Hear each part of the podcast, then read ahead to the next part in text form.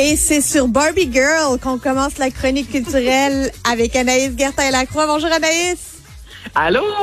Hey, tu, ça, ça me revient, ça me rappelle 20 ans en arrière, euh, Barbie Girl. On a tous dansé sur Barbie Girl, puis on, on, on, on se trémousse tous quand on écoute cette petite chanson-là. Là, on, on l'aime beaucoup. Mais qu'est-ce qui se passe? Barbie Girl revient à l'heure du jour, en 2022. Barbie Girl, Ça me rappelle moi, tellement, c'est vrai, les danses à la Maison des Jeunes le vendredi Ben oui. soir dans les Barbie Girl. Avec du punch. Vraiment.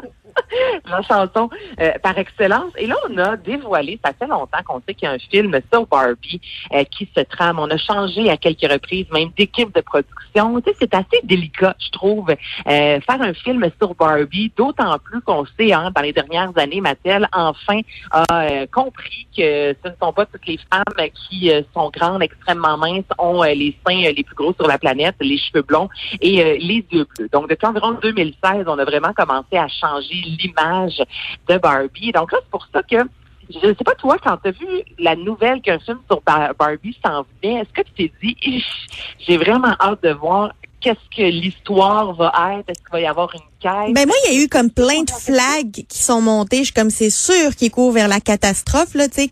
Barbie là, c'était un trip d'il y a quelques années quand les mœurs étaient différentes. Là aujourd'hui, ça va être quoi cette histoire-là? Ça va être Barbie, va-tu être non genrée Puis euh, il va pas falloir, euh, elle va utiliser des pronoms qui sont non genrés, puis pas porter des vêtements qui sont très féminins, puis pas en rose. C'est un panier de crabes.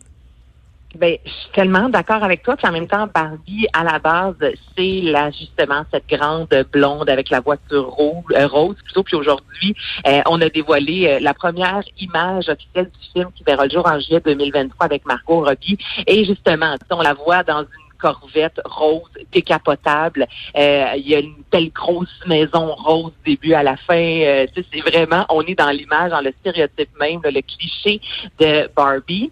Et c'est vraiment l'histoire aussi derrière ce, ce tout ce film-là, moi, qui vient, euh, qui, qui pique un peu ma curiosité, parce qu'à la base, c'était Amy Schumer hein, qui devait incarner Barbie. Et lorsqu'elle avait accepté, elle se disait justement, moi j'aime beaucoup cette actrice-là, cette humoriste-là, elle s'est dit, OK, ben si on peut faire un film de Barbie euh, qui met de l'avant le féminisme, un peu comme Blonde et Légal, à la base, on voit Oui. Reese Witherspoon habillée en rose, euh, qui peut avoir de l'air parfois un peu nunuche, et finalement, tu vois à quel point cette femme-là est d'une force mentale, puis réussit à devenir avocate, et elle brise toutes les barrières alors que les gens la jugent. Donc là, dans cette histoire-là, dans ce film-là, se disant, OK, moi, ça me tente d'y aller, j'y vais, je pense vraiment qu'on peut faire quelque chose d'intéressant. Puis elle a décidé, après plusieurs mois, d'abandonner euh, le, le, le, le film, en fait. Puis, euh, on a, ce qui était sorti dans les médias, c'était que son horaire ne coïncidait pas euh, avec les tournages, que c'était pas possible. Et finalement, quelques mois de ça, elle a pris la parole disant, ce n'est pas la vraie raison, a dit, c'est la, la, la, la production qui m'ont envoyé une paire de chaussures Manolo Blahnik qu'on voit souvent, notamment dans Sex in the City, là, Oui. ces fameuses euh, Les- chaussures. euh, Les ça, là, bleus avec le gros diamant devant. avec le gros diamant, on associe ça. Puis elle a dit quand j'ai reçu cette paire de chaussures-là de la production en cadeau, disant c'est bienvenu vraiment dans l'équipe du film Barbie. Elle a gardé les souliers puis elle a démissionné. Elle J'aurais fait pareil.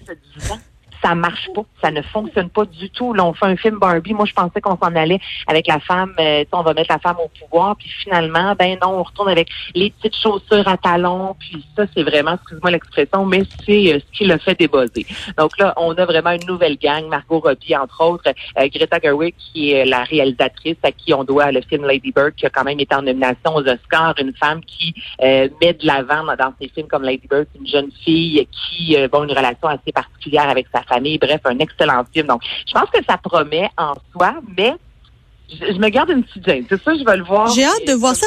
Mais Anaïs, j'ai une petite question pour toi. Tu sais, quand on entend Barbie, pour moi, tu sais, je pense à mes filles qui tripent sur les poupées.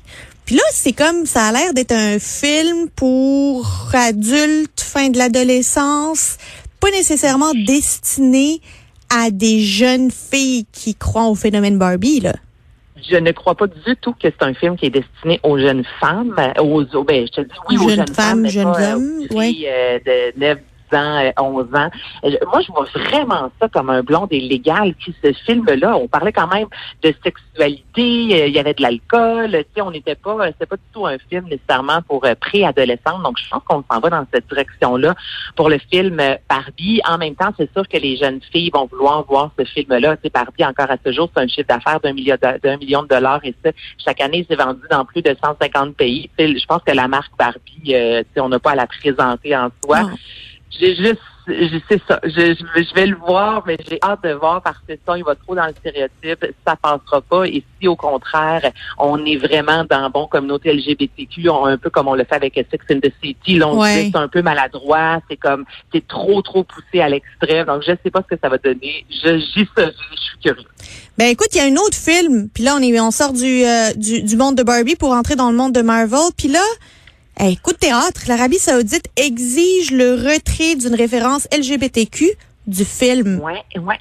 Il faut dire que c'est la pas juste l'Arabie Saoudite, là, même des euh, des gouverneurs de la Floride ont trouvé pas ça correct. Écoute, là, c'est une scène de 12 secondes, OK? Puis on sait que la- la Chine, notamment, est reconnue pour vouloir censurer des films.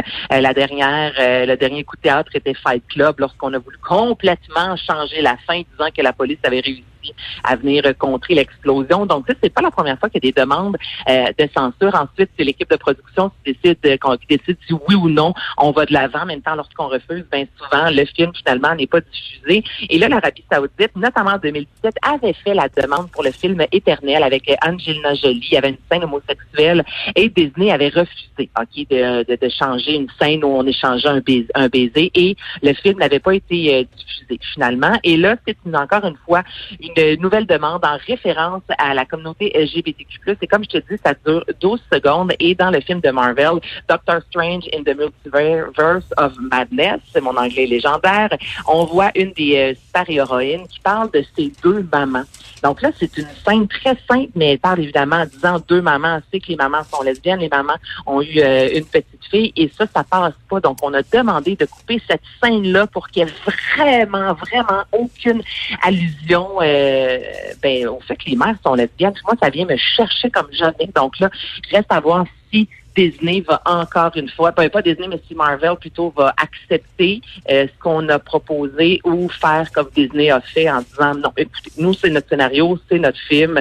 Euh, Il y a deux femmes qui, sont des mères. euh, ça Ben, juste pas à, à ne pas le regarder puis de ne pas regarder ces films-là si ça leur tente pas. Mais là, on va pas commencer à changer des histoires puis qui, qui, qui reflètent la réalité d'aujourd'hui pour faire plaisir à des pays complètement euh, qui, qui habitent encore au Moyen Âge. Tu sais, pouce mais pouce égal. Absolument, qui sont complètement déconnectés, alors qu'on voit un effort, notamment avec les Marvel, euh, de ce monde depuis euh, quelques années. Tu sais, on a des super-héros, euh, on n'est plus juste dans l'image là euh, du grand monsieur carré super-héros. Euh, on a eu des héroïnes qui portaient des lunettes, choses qui ont l'air très, très simples, là, mais pour vrai, c'était la première fois, exemple avec El Canto, qu'une petite fille portait des lunettes à l'écran. Tu sais, c'est vraiment, euh, au, au niveau des dessins animés, il y a une avancée, d'avoir comme ça l'Arabie Saoudite qui dit non, je suis désolée, vous coupez ça, ça vient me chercher. Donc, j'espère que Marvel va se tenir debout et faire comme Disney en refusant.